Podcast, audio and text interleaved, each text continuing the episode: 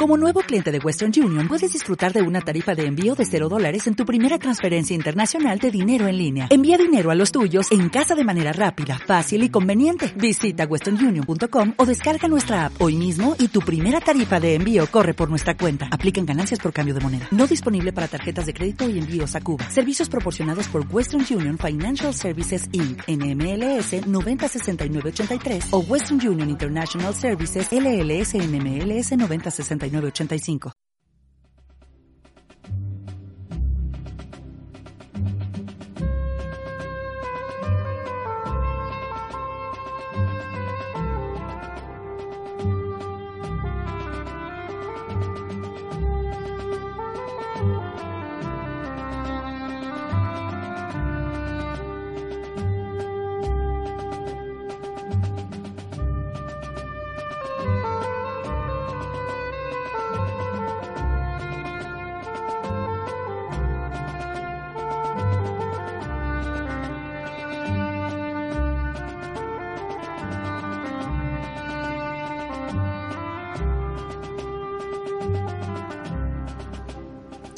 Buenos días, estimados seguidores y asociados.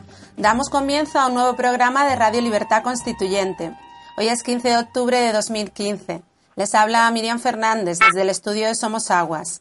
En el estudio contamos con la presencia de David Fernández y David López en la dirección técnica y como siempre con don Antonio García Trevijano.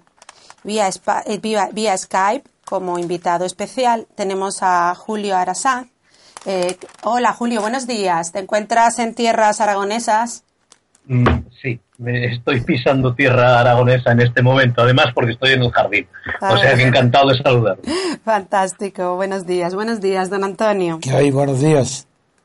Bueno, pues hoy vamos a comenzar el programa con una noticia que aparece en, en los titulares del Mundo en portada y dice así. El PP se sume en una grave crisis a dos meses del 20D.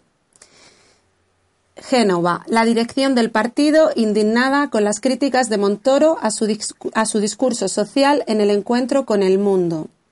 Gobierno. El núcleo duro de Rajoy, liderado por la vicepresidenta, arropa al ministro, que defiende que solo busca espolear al PP. País Vasco. La dimisión de, Aranza, de Arancha Quiroga deja al PP vasco en caída libre, dividido en varias facciones y sin un gran referente como relevo. Congreso. Diputados del grupo parlamentario increpan a Cayetana Álvarez de Toledo por criticar la inacción del gobierno de Rajoy. Esto eh, está firmado por Marisol Hernández, Marisa, Cruz y eh, José Andizarra. ¿Qué tiene que decir al respecto, don Antonio? Yo quiero, como siempre trato,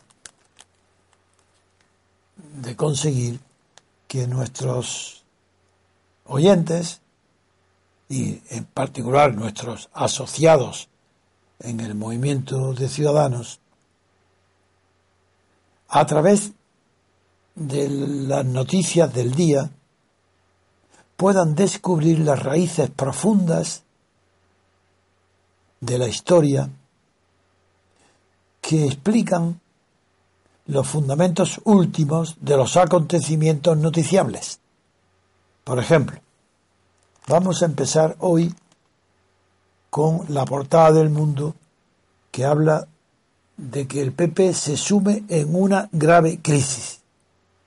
A dos meses de las elecciones, lo de menos. Bueno, ¿qué significa que el PP se entre en una grave crisis? ¿Qué significa grave crisis en la política? Pues no, no muy diferente de lo que significa en la economía y de lo que significa en la salud el término viene de la medicina. Luego ya se extendió en la política después de, antes un, un, poco antes de la Revolución Francesa. Ya se produjeron crisis. Cuando había monarquía absoluta no había crisis. Las crisis era ha muerto el rey viva el rey. Duraban un segundo.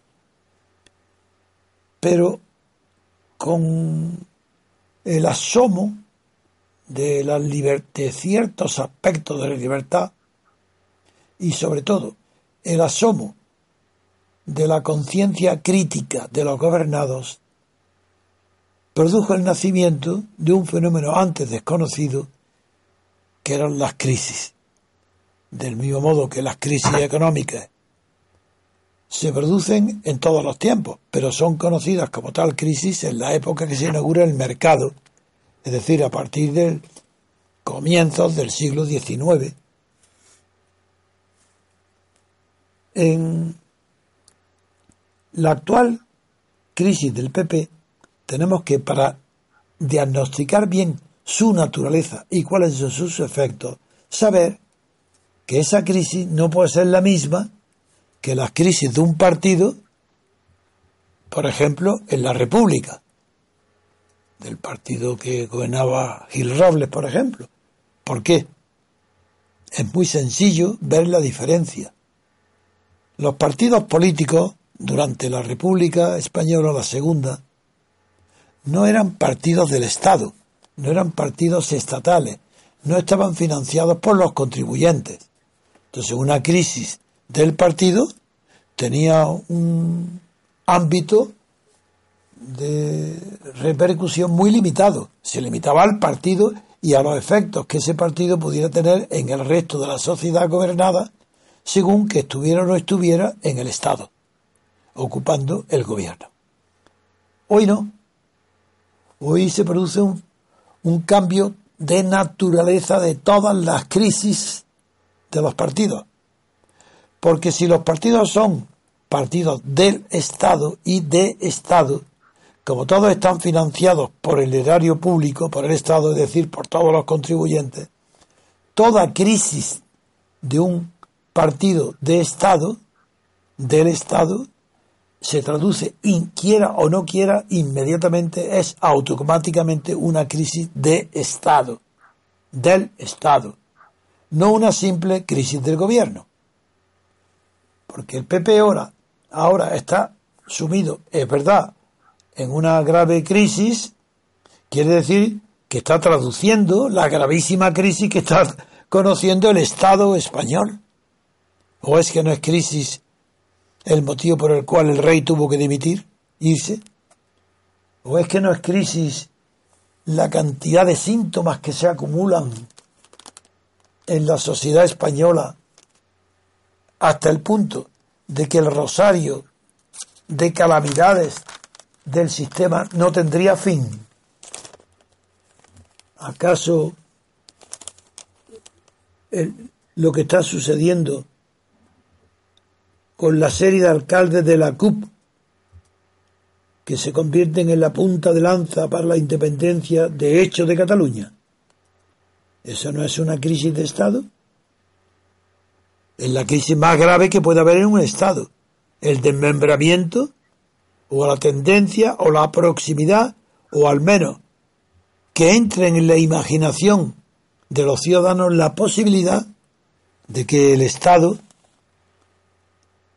se divida o se separen del Estado ciertas regiones. Cuatro años después de una mayoría absoluta, ya nos están gobiernos de extrema izquierda en Barcelona y Madrid en la alcaldía.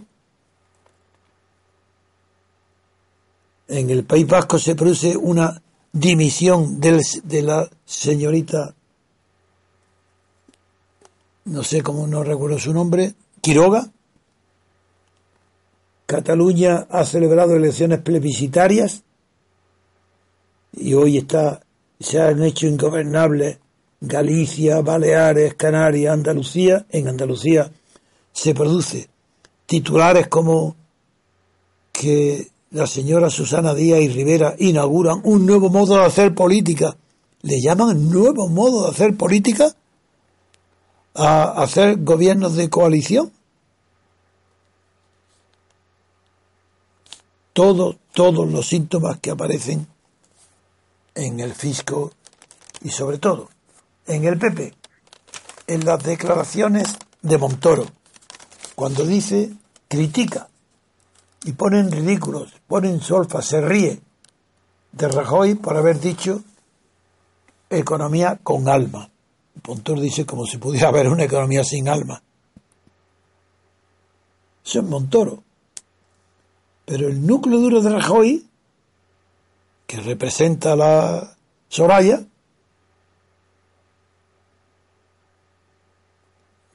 no han criticado a Montoro, sino que le han dado un capote torero para decir que lo que pretende con esas declaraciones es espolear al PP.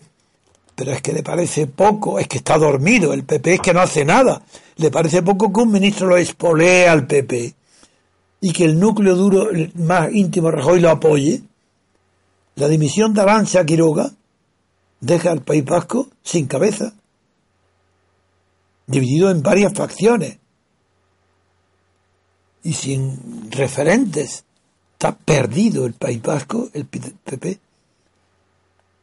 Y el artículo que escribe el otro día, que hice referencia a él, Cayetana Álvarez de Toledo, criticando la pasividad de Rajoy ante el separatismo catalán y todo lo demás que la acompañó, le hacía acreedora de estar dentro de nuestro movimiento de ciudadanos y no en el PP.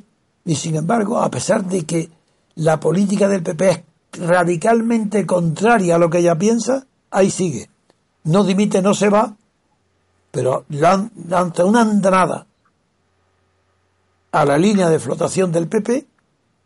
Muchos diputados saben que es verdad y otros la increpan en el Parlamento llamándola traidora, etcétera. ¿En qué consiste a dónde voy? Las crisis de Estado. Las crisis de Estado, ya digo antes, durante las monarquías absolutas no se conocían, pero después tampoco fueron conocidas porque se confundieron con la crisis de gobierno. Y las crisis de Estado ni se conocía el contexto.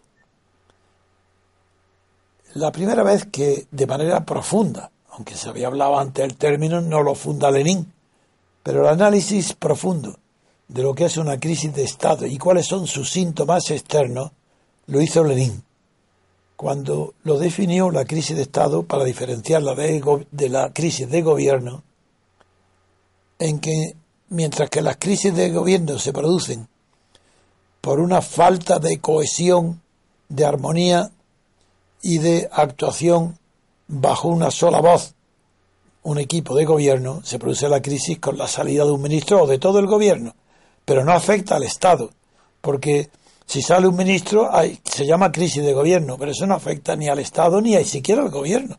Se sustituye por otro y nada más. Pero ahí Lenin introduce una novedad. Dice, no estamos, cuando él escribe esto en los años, en el año previo, en el año de la Revolución, en el año 17, antes, lo escribió antes de las tesis de abril. Dice, la crisis de Estado se reconoce porque a diferencia de las crisis de gobierno donde todo el funcionamiento del Estado continúa exactamente igual, la crisis de Estado se caracteriza porque los gobernados dejan de obedecer a la autoridad. La palabra autoridad está empleada, aunque Lenin no tenía esa formación humanista, pero está empleada con todo sentido como autoritas a las personas que legítimamente, no legalmente, pero deben esperan ser escuchadas, seguidas, las autoridades. Pues no solo las autoridades del Estado, sino las autoridades sociales dejan de ser escuchadas y obedecidas, especialmente cuando tienen cargos en el Estado. Si uno y habló en concreto de los magistrados. ¿Qué está sucediendo en Cataluña? Es que es posible explicar sin aludir a una gravísima crisis de Estado. Que el señor Arturo Más vaya a hacer una simple declaración en un procedimiento penal incoado contra él por el Tribunal Superior de Justicia de Cataluña. Es que se puede explicar por qué, cómo y dónde 400 alcaldes y numerosas incontables autoridades del gobierno de la Generalitat lo acompañan como en un coro ruso, blandiendo sables y saltos y, granadas de flores al líder que va a declarar. Pero ¿qué pueden pensar los jueces? Que están coaccionados, pero mucho más que coaccionados. Están prisioneros de un ambiente catalán que sofoca, no la respiración. Lo que sofoca en Cataluña es la conciencia.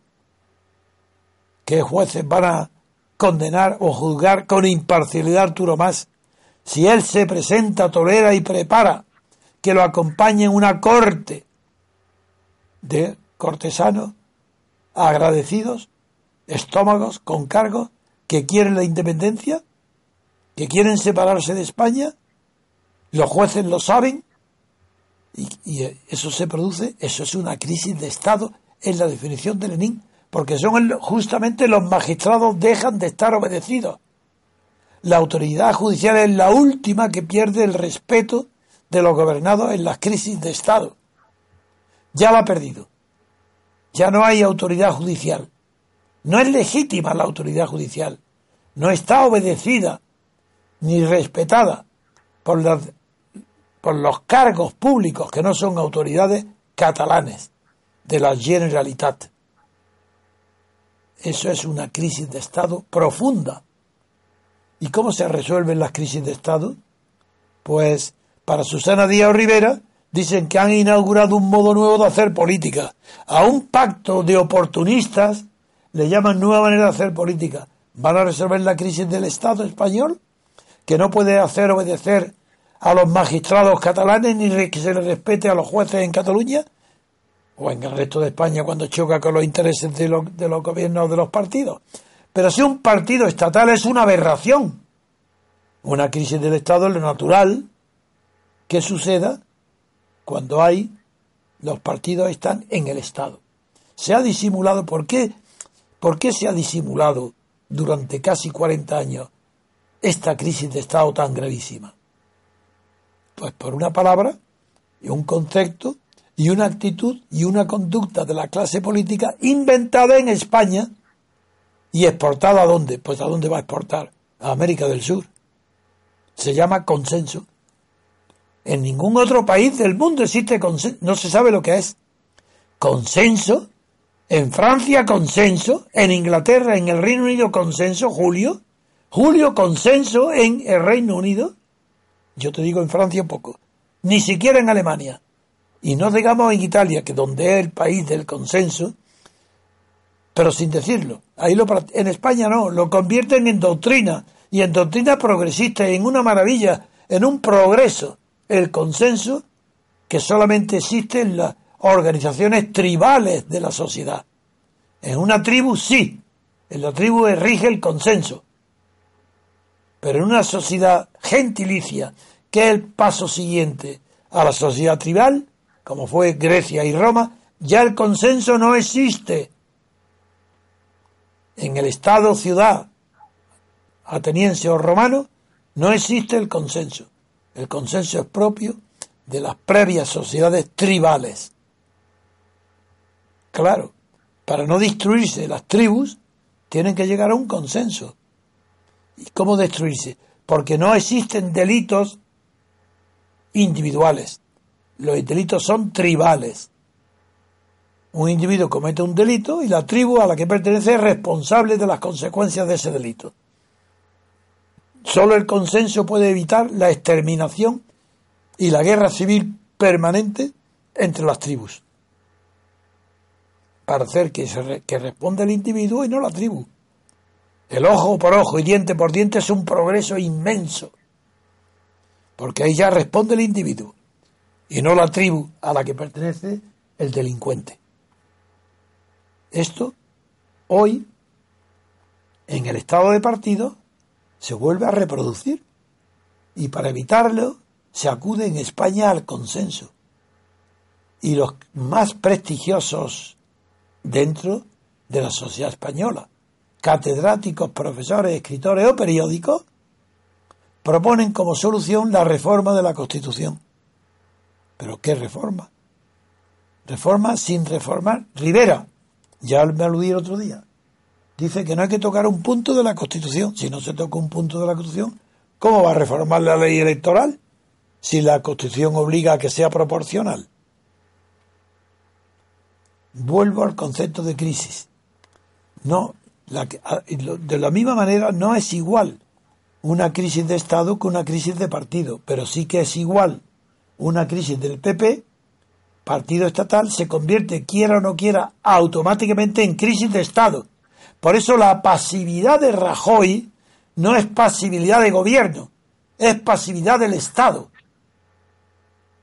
Las críticas que se pueden hacer al PP y a, y a Rajoy son críticas al Estado. ¿Pero a qué Estado? Al Estado de partido al que hay. Eso tiene que desaparecer, no el Estado, el Estado de partido. ¿Y cómo puede desaparecer el Estado de partido? Solamente mediante un cambio constitucional. Nada de reforma. Las reformas de las constituciones jamás consiguen nada, porque parten del mismo principio fundador de la Constitución, que es el consenso. Para reformar la Constitución hace falta consenso. Y Rivera quiere reformar la Constitución, no, no tocarle a la Constitución y sin embargo hacer reformas electorales. No está pensando de ninguna manera en un sistema representativo del elector, del, del votante, no, no, está pensando en listas abiertas, es decir, en continuar con un sistema representativo de los partidos, pero no de los votantes, no de los ciudadanos. En fin, eh, quiero darle paso enseguida a Julio Arazán para que nos... Las preguntas uno, eh, las últimas noticias sobre la vida política inglesa y sé que has presenciado, has oído el debate en América sobre eh, el primer debate entre demócratas, donde según la prensa española el titular del país dice el primer debate entre demócratas refuerza a Clinton y enfría a Biden. ¿Es cierto esto? Sí, eh, muchas gracias, don Antonio. Eh, bueno, la situación del, régimen español, pues eh, es claramente terminal. Ahora bien, y los comentaristas cultos como, Jiménez Los Santos y otros, a los que hemos nombrado alguna vez aquí, lo conocen perfectamente. Lo que pasa es que no tienen ni la valentía, ni la generosidad, ni probablemente el patriotismo, pues de denunciar, como denuncia usted desde hace 40 años, de qué está hecho este régimen y ahora se ven pues las consecuencias. La mayoría de los comentaristas, de los eh, tertulianos, se dedican a comentar los efectos, pero mm, lo que no hacen es eh, ir a las causas de, del gravísimo, de la gravísima situación en la que se encuentra ahora, por utilizar una terminología muy querida a los nacionalistas, eso que llaman Estado español. Nunca mejor dicho, porque realmente lo que está en crisis es eso, el Estado español. en el caso británico, pues es que es eh, totalmente distinto, porque claro, los, los partidos políticos no reciben, ni los, ni los partidos políticos ni los sindicatos, reciben ni un duro del Estado británico eh, tampoco en, Estados Unidos. Es un tema del que, del que hablaré luego con, con vuestro permiso.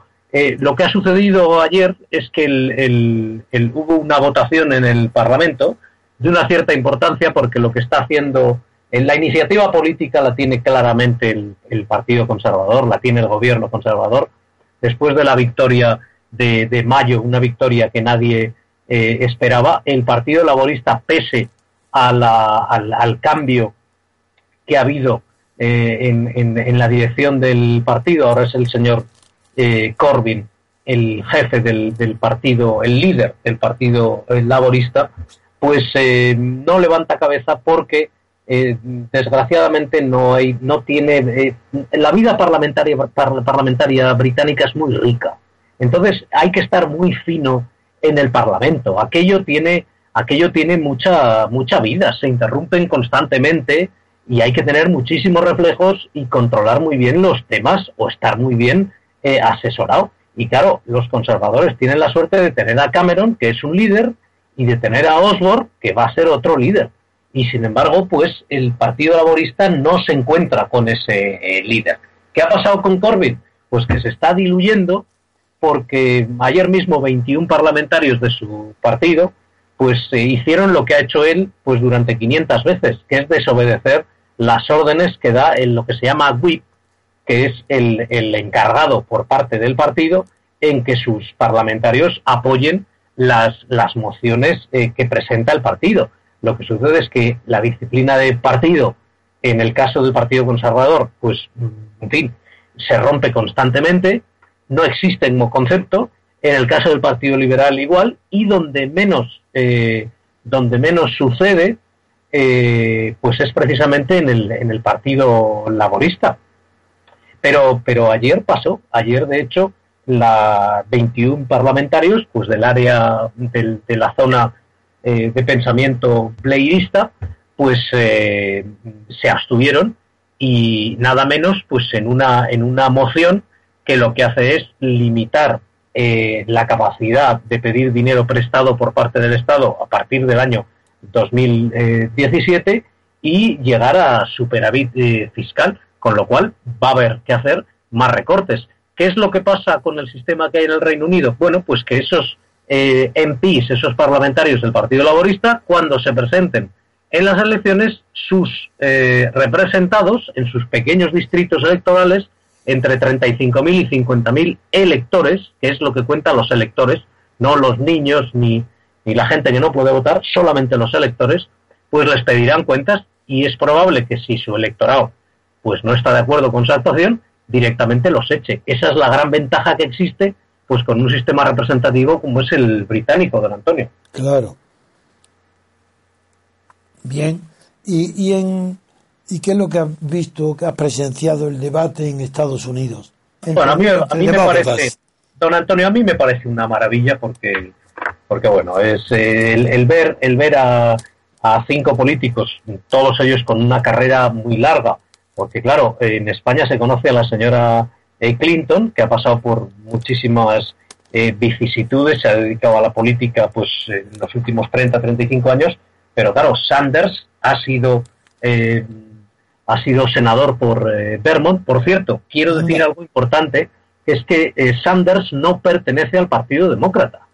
Sanders se declara socialista, era, era bueno, es un un clásico a la hora de, de, votar pues en contra de, la intervención en, de la guerra en, en, Irak o de en fin, una serie de, de, medidas que en su día, no nos olvidemos, eran muy populares, pero luego en Estados Unidos y los medios de comunicación americanos se mostraban en su mayoría a favor, pero las consecuencias, hemos hablado muchas veces, han sido nefastas, pero recordemos para nuestros asociados que Sanders se presenta eh, por el Partido eh, Demócrata, está utilizando la plataforma que le brinda el Partido Demócrata, como ha explicado usted muchas veces, los partidos políticos en Estados Unidos fuera de las elecciones no tienen eh, vida orgánica, con que no sé de qué manera pueden tener crisis si no tienen vida orgánica. De hecho, cuando funcionan es precisamente en las en las elecciones. Y Sanders no pertenece al Partido Demócrata, cosa que no se ha dicho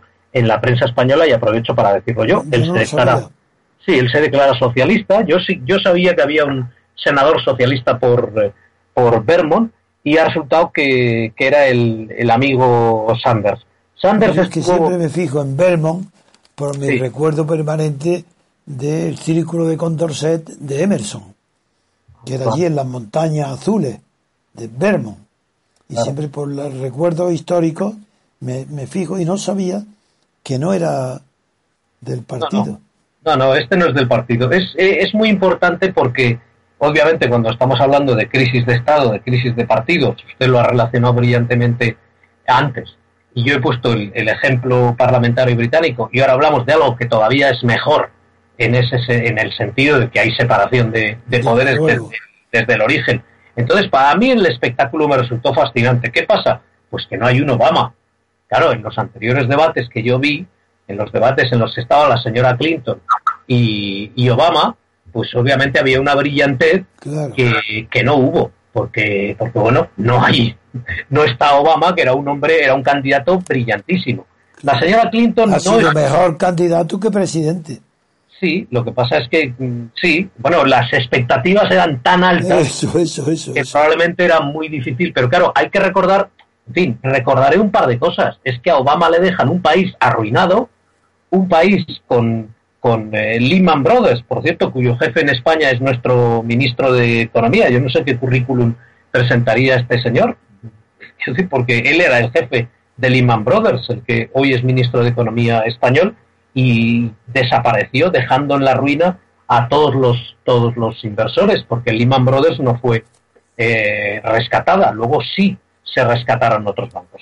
Y él dijo cosas, eh, Sanders fue el hombre del debate, fue, estuvo brillantísimo, eh, se permite el lujo de decir lo que piensa, probablemente sabe que, él no va a ganar, pero es cierto que la candidata, la candidata natural eh, es la señora Clinton, porque el, salvo, salvo Sanders, el resto de los, de los candidatos son bastante flojos.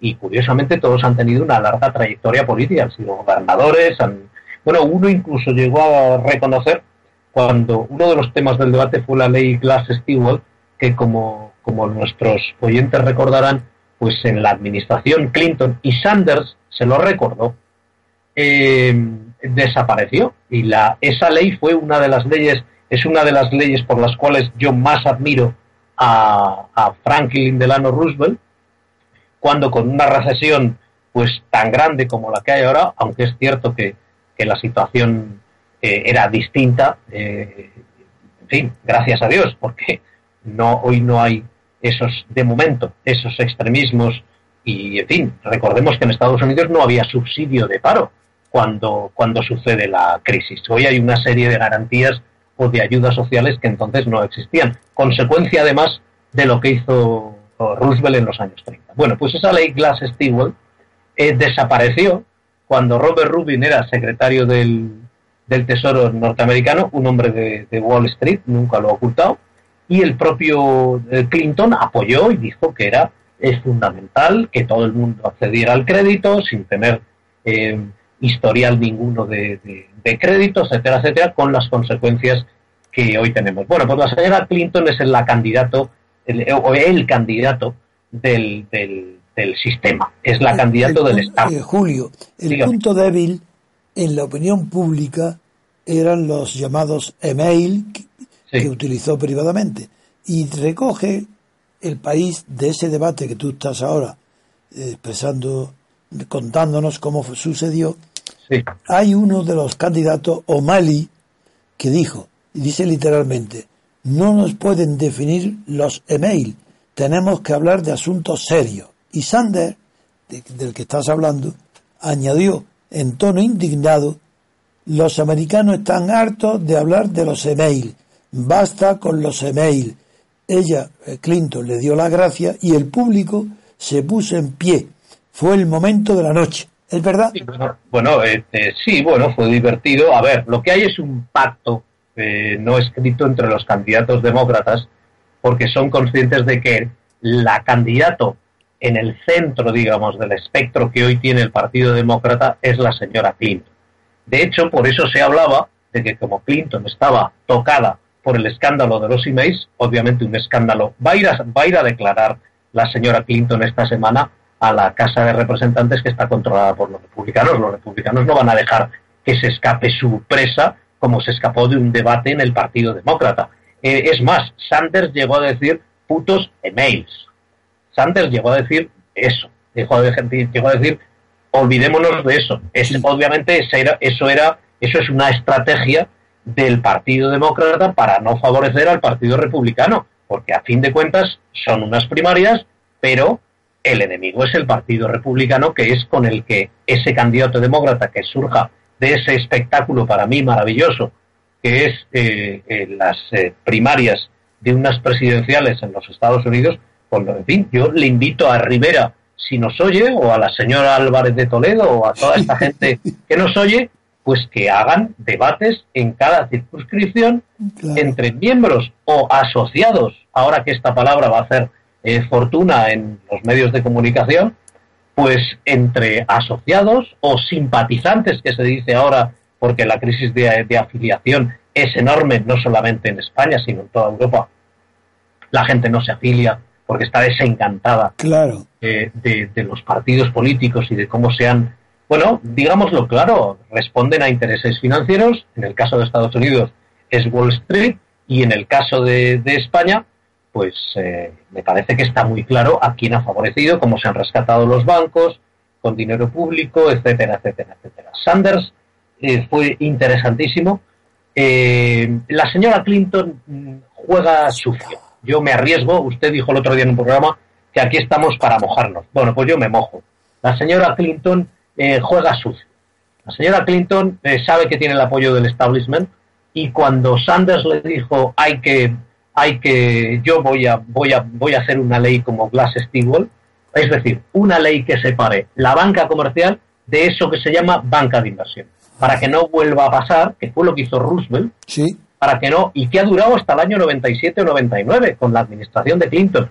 Sanders dejó caer levemente que eso sucedió con la administración de Clinton. Y recordemos que la señora Clinton, aparte de tener el apellido de, su marido, porque lo, pierden en, tanto en Reino Unido como en Estados Unidos su apellido y adoptan el marido de su, de su cónyuge, pues eh, era parte, ella fue secretaria de Sanidad y fracasó al intentar hacer una reforma similar de la, de hecho le costó el puesto y bueno, pues se tuvo que dimitir porque fue un desastre, o sea, la capacidad de gestión de la señora Clinton, tanto como secretaria de Estado, que es un puesto en la que las, la sitúa Obama, como él mismo dice, admirando a Clinton, que es su gran, a, perdón, a, Lincoln, que es el gran héroe de, Obama, pues para no dividir, porque Obama está obsesionado con, con no dividir, pues la gestión de la señora Clinton. Eso de no dividir también viene de Lincoln, porque, porque Lincoln hizo una política activa, mm. eh, reprimiendo todas las manifestaciones, no digo legales, sino sociales, de la victoria civil del norte sobre el sur. Eh, y la, división del norte y sur fue el, la tarea de Lincoln al terminar la guerra civil. Sí, de hecho creo que usted dice en uno de sus libros eh, hay que tener la honestidad moral de un Lincoln. Me acuerdo de esa frase ¿Sí? que dice usted en uno de sus libros. Bueno, el, líder de el líder o el héroe de, de Obama pues desgraciadamente no es el mejor presidente que ha tenido Estados Unidos, que es Franklin Delano Roosevelt, sino que es otro gran presidente. Sí. sí es cierto que se encontró en una situación extraordinaria, que es eh, Lincoln. Que hombre, no está mal tener de héroe a Lincoln, pero a mí me hubiera gustado más que hubiera tenido de héroe a Roosevelt y hubiera a mí también. y hubiera hecho una ley como la Glass-Steagall que a mí también, porque yo no olvido de Lincoln contra la propaganda que Lincoln en su batalla contra la esclavitud fue para los estados que solicitaban la unión en, los 13 antiguas colonias que formaron Estados Unidos, pero no para los viejos. Lincoln no luchó contra la esclavitud en los estados donde ya estaba consagrada, sino en los estados que pedían la entrada en la federación, exigía que no tuvieran reconocida la esclavitud. Y Douglas, su enemigo, fue el que sostuvo la tesis contraria. Sí, sí, fue una medida el hecho de el hecho de acabar con la esclavitud. No quiere decir que yo admiro más a Roosevelt porque tuvo una visión más amplia que la de Lincoln. Sí, bueno, y luego, a ver, eh, la época, es decir, eh, también a los gobernantes hay que juzgarlos por, su época. Claro, la época de Lincoln era la civilización agrícola y la de Roosevelt no. Sí, pero bueno, los retos a los que se enfrentaba en Lincoln, no digo que fueran eh, enormes, pero los retos a los que se enfrentaba Roosevelt... Menos complejos. Bien, en todo caso, eh, volviendo al, debate, aquí han quedado eh, claras varias cosas. Joe Biden, del que se hablaba, que es el actual vicepresidente, que es un hombre que tiene una, presencia impresionante, ese, ese tipo de senador romano que tanto gusta en, en, en Estados Unidos, con una trayectoria personal impecable, porque sabéis que en ese país se, les, se sabe absolutamente todo de alguien cuando se quiere presentar a un puesto público, se escarba hasta lo indecible y hasta los detalles más escabrosos, precisamente siguiendo esa tradición inglesa de desconfianza hacia el, hacia el poder.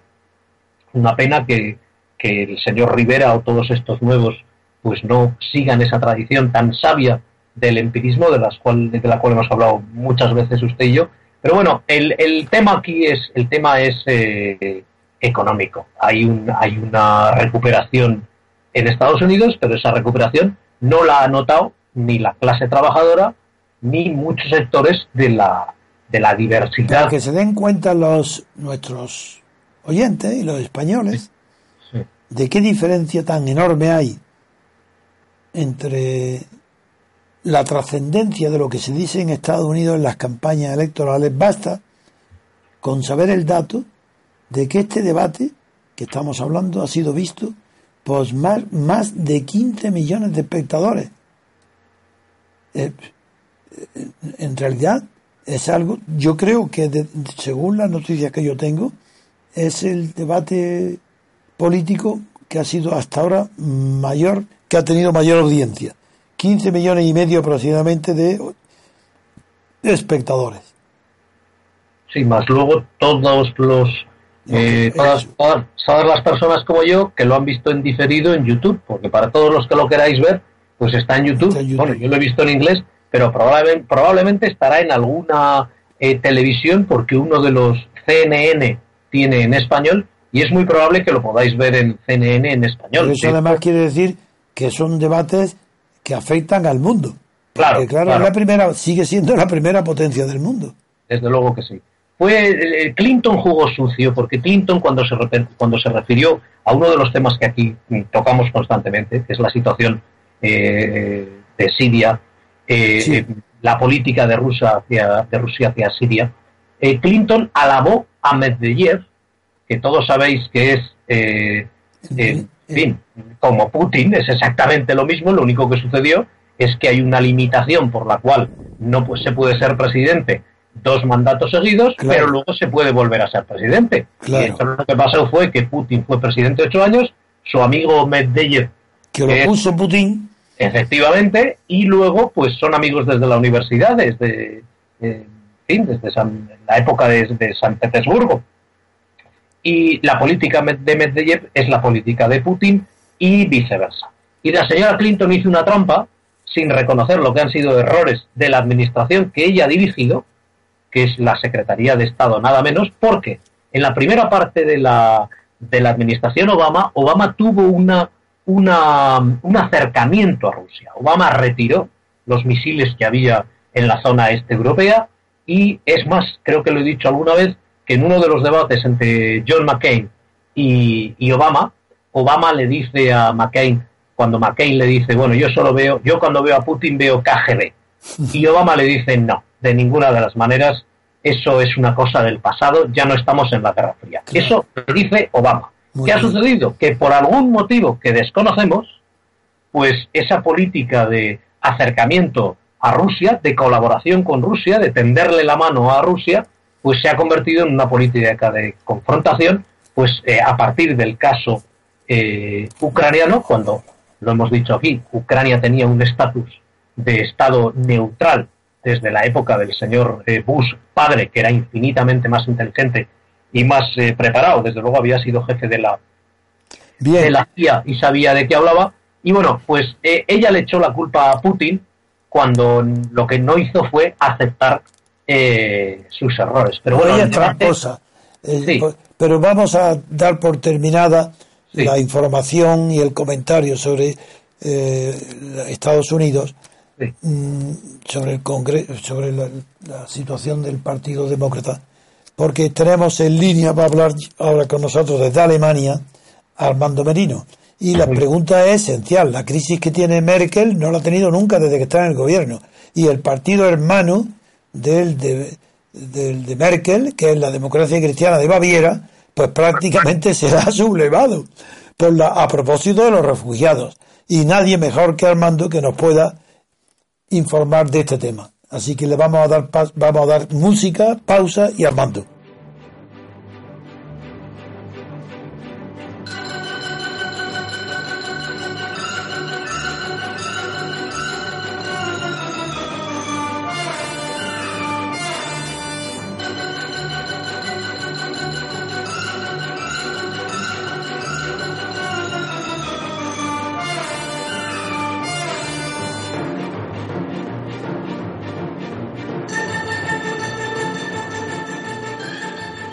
Bueno, continuamos con nosotros, eh, teniendo con nosotros a Julio Arasanz y damos paso ahora, conectamos con Armando Merino, que se encuentra en Múnich, Alemania. ¿Qué tal, Armando? ¿Cómo te encuentras?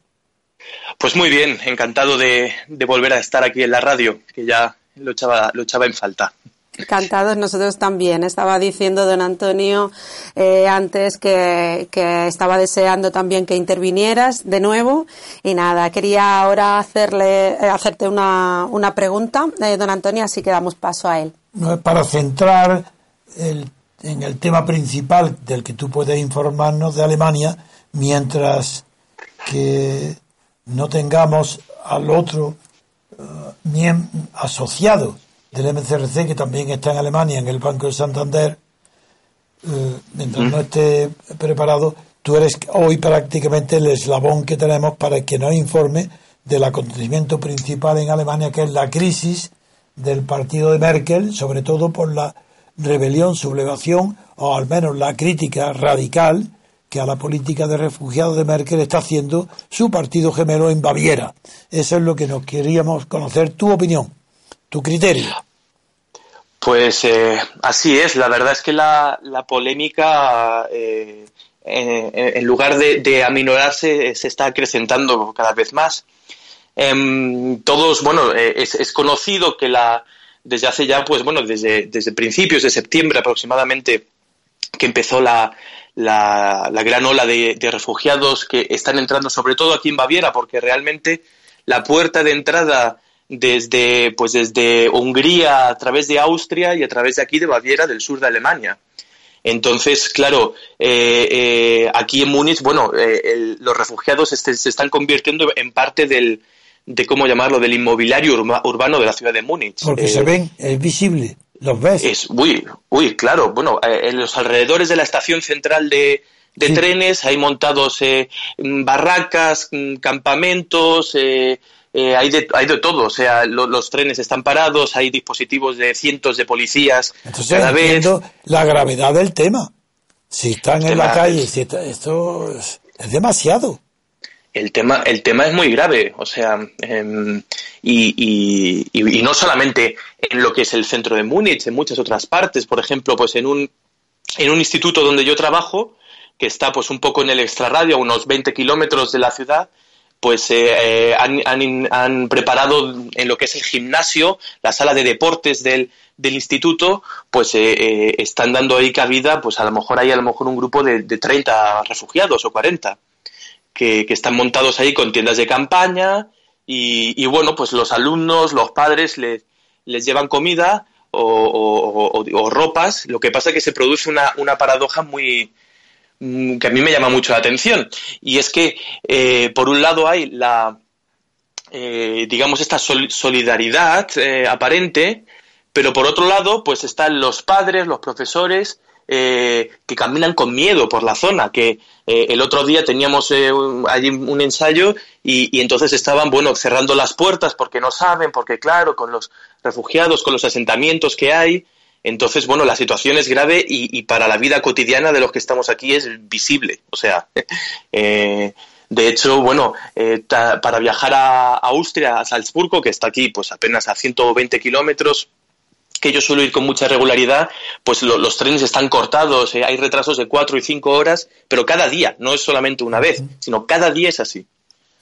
Entonces esto ha llevado a la situación de que el, el partido gemelo de Merkel, que es el, la, digamos el, la, la CSU, porque el partido cristiana, la democracia cristiana, pues es el, digamos es como una coalición, es la parte de toda Alemania donde pertenece Merkel, pero tiene digamos una segunda pierna que es la, que es Baviera, que es bueno es el, el centro de poder más importante, claro, de de, los eh, democristianos. Entonces el jefe, que se llama Seehofer, pues eh, está criticando muy, bueno, tan duramente que de hecho em, ahora los periódicos eh, salió un artículo en lo, eh, de, aquí en el Süddeutsche Zeitung que decían que, el, que claro, que el votante de em, bávaro que ha votado a Merkel pues ahora eh, se encuentra con la cosa de que en realidad el que es bávaro, a quien vota es al, al, hermano gemelo bávaro, que, está haciendo unas críticas muy fuertes porque, claro, Merkel pues eh, está diciendo no que hay que dar cobijo a todos, que hay que dejar entrar a, todos los, refugiados, que, hay que pensar en cuál es el, pasado de Alemania, en que hubo muchos refugiados alemanes. Ese, tema que has tocado es, es capital en el sentimiento y el pensamiento de Merkel, que no deja de estar obsesionada por el pasado alemán. Igual que se inventó el patriotismo constitucional para no recordar el pasado alemán, que no tiene patria, por eso inventaron, porque el pueblo tenía vergüenza de haber sido todo, el 90% haber sido hitleriano, ella tampoco lo olvida. Y ahora en el tema de Grecia ya se puso de manifiesto y ahora se está acentuando más. Por eso yo te pregunto es mm, repercusión en las encuestas y en los periódicos fuera de Baviera. ¿Cómo están las encuestas? Pues eh, vamos, vamos a ver, estoy aquí, estoy aquí. Bueno, si la recuerdas, no hace falta que conteste a la pregunta. Lo que quiero es saber si la política de Merkel está convirtiéndose en minoritaria en toda Alemania o solamente en Baviera. Esa es la pregunta. Pues, eh, pues la verdad es que no lo sé. No lo sé con exactitud. Bueno, prefiero, no pasa nada. Hablemos de otra cosa. Pasa tú. esa, esa es nuestra honestidad informativa. Cuando algo no lo sabemos, lo decimos. No nos importa, no somos tertulianos. No estamos obligados a saber todo. Hablamos aquello que conocemos y de lo que somos responsables al decirlo.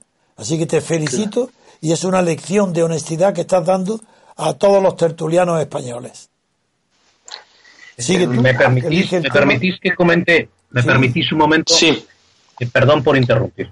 Pero es que fue muy interesante en el debate que hubo entre los candidatos eh, demócratas y la que puede ser, eh, con muchas probabilidades, la próxima presidenta. De hecho, ella insistió varias veces en que era en su papel como mujer, como primera mujer eh, presidente o presidenta de Estados Unidos. Eh, jugó, jugó, tiene ese don de la ambigüedad que tanto gusta en, la, en algunos países europeos, decir una cosa y la contraria. Y, se habló de algo que también se estaba, de lo que también se está hablando en, en, en Gran Bretaña, es de crear, porque claro, lo que estás hablando de la crisis de refugiados es el origen de que hay una guerra en Siria. Esa guerra ha empezado por algo. Exacto. Y lo que, lo que dice Cameron es que hay, que atacar eh, eh, las causas. Claro que es suprimir la guerra, acabar con la guerra. Bien. Otra cosa es que como quiere acabar Cameron, hubiera sido un desastre, porque Cameron quería bombardear a Assad, que parece ser que es el único que realmente puede acabar con la guerra. Pero en fin, ese es otro tema. En todo caso, lo que se dijo fue, se está hablando de los safety zones, es decir, de una zona de exclusión aérea en la que se podrían refugiar eh, toda, toda esta pobre gente que está en una situación desesperada. Bien, voy a dar un dato. Siria tiene 23 millones de, tenía 23 millones de habitantes. Hay unos 5 millones de refugiados en los países limítrofes. Solamente en Turquía hay 2 millones, en el Líbano hay un millón, en Jordania hay medio millón, etcétera. Ninguno se ha refugiado en otros países árabes como eh, Arabia Saudí, un país riquísimo, Qatar, no. Ninguno de esos ha ido a esos eh, países por extraños motivos que a mí se me escapan. Bien, esa zona, se habló durante el debate de hacer esa zona de exclusión aérea y todos, excepto la señora Clinton, que repito es la candidata del establishment, todos dijeron que ni hablar, que eso es un error gravísimo y que hay que ir a otra situación. Y claro, no lo dijeron de la manera clara en la que lo digo yo o en la que lo dicen los británicos, porque a veces los británicos, ya lo he dicho alguna vez, pueden ser cínicos, pero dicen la verdad, pero ya han dicho muchas voces, tanto en el Partido Conservador como en el, en el Partido ah, Liberal y también, desde luego, en el Partido Laborista, donde más. De hecho, un artículo la semana pasada de Diane Abbott, que es una de las, de las personas que tiene peso en el Partido Laborista diciendo que de safety zone nada. Lo que no dicen de manera clara es hablemos con Putin, apoyemos a Assad, que es la única manera de acabar con la guerra. Eso todavía no lo dicen. Pero lo piensan. Lo piensan exactamente igual que nosotros. Claro. Claro. Muy bien. No, y em, es el. Yo siempre he tenido la, tengo aquí la, sensación de que, de que esta, esta política de Merkel obedece también a una especie de sentimiento de culpa de ella, de la responsabilidad que, tiene Alemania en estas guerras. En todo el ámbito protestante alemán. Claro. Por eso en Baviera, en Baviera católica hay menos sentimiento de culpa que en el norte, por eso. Claro. Y... perdón, perdón. Sí, sí, Julio. Otra vez, pero es que no hace, muy, no hace mucho leí un libro interesantísimo de un británico hablando del, del sistema electoral alemán y de los resultados electorales que se produjeron en Alemania. Bien, un dato.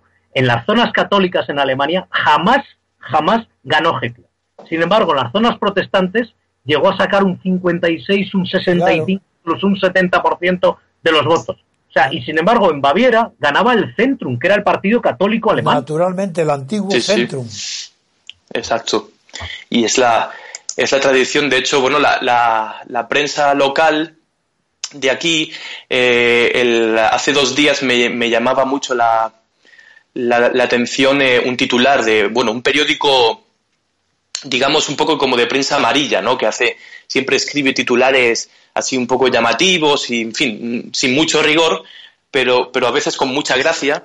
Y, fue muy divertido que hace dos días en, el, en este periódico que se llama Bild, en el Bild, salió un titular que, le decían, eh, eh, Frau Merkel, eh, ¿hasta cuándo mm, va a sostener usted, pero esto en el titular del periódico, en la, primera página, ¿hasta cuándo, traduzco así literalmente, ¿hasta cuándo va a sostener usted que todavía podemos admitir a todos los que lleguen? ¿no? Pero así con, con, exclamaciones y en letras muy grandes, ¿no? Em, y el... Y entonces es, lo que a mí me, llama mucho la atención, porque el, como, como ya digo, hay el votante eh, democristiano de aquí de toda la vida que evidentemente cada vez y cada vez más está eh, pidiendo eh, a gritos que haya una regulación de entrada de, de, todos los refugiados, que no sé por qué aparte hay otro tema y es que la situación poco a poco empieza a ser desesperada porque empieza a hacer frío. Los refugiados están en tiendas de campaña, están en condiciones bastante lamentables en muchos puntos de la ciudad y están aparte aislados como en guetos.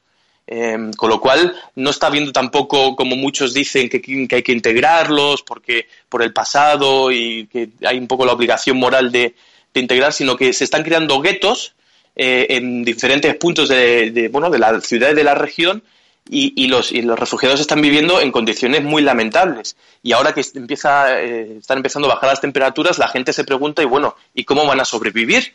Mm, ¿Qué, qué es, qué es, lo, que, es lo que van a hacer. He hecho puesto el énfasis en la diferencia entre el norte y el sur dentro de los partidos demócratas cristianos, porque cristianos son tanto los protestantes como los católicos. Y claro, la diferencia entre el norte y el sur para mí es abismal, porque es un asunto de orden moral. Y el, la culpabilidad que se acusa en los protestantes es, está condicionando la política de Merkel. Y también la respuesta contraria a Merkel del partido gemelo en Baviera. Pero hecho ese asunto aclarado, hay otro asunto que quiero preguntarte y es una pregunta, ¿por qué, qué explicación tiene que tantos ministros y autoridades, ahora la última hace poco, copien sus tesis doctorales y, los, y tengan que echarlo y dimitirlo. Pero ¿qué pasa con los políticos que copian sus tesis doctorales? ¿Qué es eso? Esto, esto el último es un cargo altísimo, creo que el vicepresidente. El último ha sido el, el, último ha sido el, el vicecanciller y cosa. La segunda autoridad también cogido en que copiaba la tesis doctoral. Exacto. Pero ¿qué les pasa a los alemanes que va unida la vocación política con la de copión. y, en los últimos tres o cuatro años es el cuarto o quinto caso, por lo menos. Ya lo sé, por eso te lo pregunto. Pero no, no, se extrañan los alemanes de este fenómeno. es una epidemia, ¿qué es esto? Eh, sobre todo como, como hay tanta... Hay son muy presumidos, son muy falsos. Quieren presumir de inteligente y copian. Pero claro, habría que saber qué es lo que copian porque si lo que copian es muy bueno, pues bueno, por lo menos saben distinguir. Pero ¿y si es que lo que copian es otra tesis peor todavía? Exacto. Y, me, temo que sea esto. No, no lo dice la prensa. ¿Qué clase de, de filosofía, de tesis científica o humanista, es la que copian. Pues eh, eh, en este último caso lo estuve leyendo y lo que han copiado, lo que se vio copiado fue una tesis de, de, otro, de otro tutelado del mismo director de tesis. Pero era medicina, ¿no? ¿No era de medicina? De, medicina, exactamente. claro. Entonces, había párrafos para irse literales. a, a, consultarle como médico que te cure. Exacto. y eh, pues, eh, don Antonio, acabo de encontrar eh, aquí ahora por internet eh, la última encuesta, Pues de, de hecho de ayer. Venga, me interesa muchísimo. A- Y- No a mí, a todo, a la opinión pública española le interesa este dato mucho. Claro. A la opinión, Pues- bueno, a la opinión informada, a la, a la parte más culta de la población española le interesa mucho lo que pasa en Alemania a propósito de los refugiados, porque es un asunto moral, pero no solamente moral, es sobre todo un asunto político. Y hay que Claro. tratarlo políticamente, porque moralmente depende del complejo de culpa que tengas. Claro. Venga. Pues, pues esto es una, una encuesta em, que, que ha salido en un, ya en un semanario que se llama Focus. Y entonces el titular dice, eh, eh, una de cada tres personas eh, quiere la, la dimisión de Merkel. Aún, uno de cada tres, no es mucho, un tercio. Una- un tercio, cada tercio, sí. Sí, según la- los titulares, pues la, sí, un tercio de, los, de la población de Alemania estaría totalmente, o sea, estaría insatisfecha con la política de, de Merkel sobre los ¿Y ha refugiados. sido encuesta nacional incluyendo Baviera? Ha sido una encuesta nacional, incluyendo Baviera, eh, eh, hecha a, bueno, no es, no es muy grande, ¿eh? 2.191 personas. No, en tantísimos millones, no es muy grande, no. No, no es, no, no es muy, Muy bien, grande. pues habla de lo que quieras antes de, de dar por terminada nuestra sesión radiofónica de hoy. Pues mm, temas así de, Por ejemplo, relacionados. de arte, de arte, de arte, de música. Sí, de Háblanos. música. Ahí tenía algo preparado. Tenía algo preparado porque. Pues anúncialo para otro día.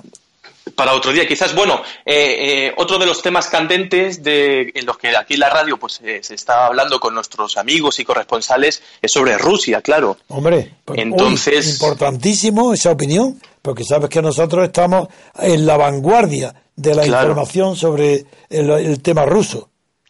Y como usted ha citado en tantas ocasiones, hemos hablado de Dostoyevsky y de la, del sueño europeo de Dresde. Dostoyevsky. Sí, que en Exacto. el pues- Museo de Dresde.